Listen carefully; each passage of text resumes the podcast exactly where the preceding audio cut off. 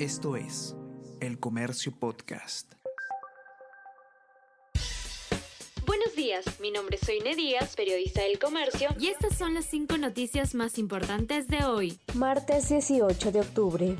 Posibles reemplazos de los niños están involucrados en pesquisas fiscales. Raúl Doroteo es investigado por presunta red criminal, mientras que Hilda Portero, según colaboradores, fue captada por Pedro Castillo. Además, Corte Suprema informa que dos de tres miembros de Acción Popular en la subcomisión tienen procesos detienen a José Luna Morales luego de que Poder Judicial le dictó 34 meses de prisión preventiva. José Luna fue apresado en las instalaciones de una emisora radial en donde dio una entrevista. Virtual regidor de Lima es investigado por supuestos delitos de organización criminal y cohecho activo específico.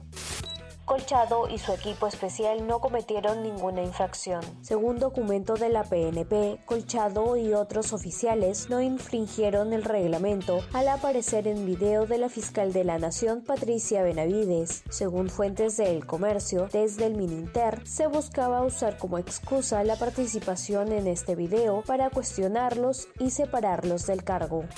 Segundo recorrido del Señor de los Milagros. La procesión del Señor de los Milagros volverá para su segundo y tercer recorrido del 2022. Este martes 18 y miércoles 19 completará un peregrinaje más amplio y extenso que abarcará distritos como Jesús María, Breña y La Victoria. El pasado domingo, la Municipalidad Metropolitana de Lima publicó y confirmó la ejecución de un nuevo plan de desvío vehicular.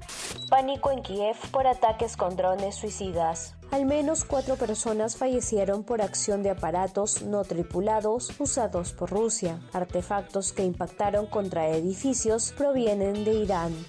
Conmemorando el mes rosa, el comercio y el semáforo oncológico unen fuerzas para recordar la importancia de realizarse chequeos periódicos preventivos y seguir luchando para que se termine de implementar la Ley Nacional del Cáncer en beneficio de todos los peruanos. El cáncer no espera y todos somos parte de esta lucha. Para más información sobre los avances de la ley y temas de cáncer, pueden ingresar al Instagram semáforooncológico.perú y en la web www www.semaforooncológico.pe.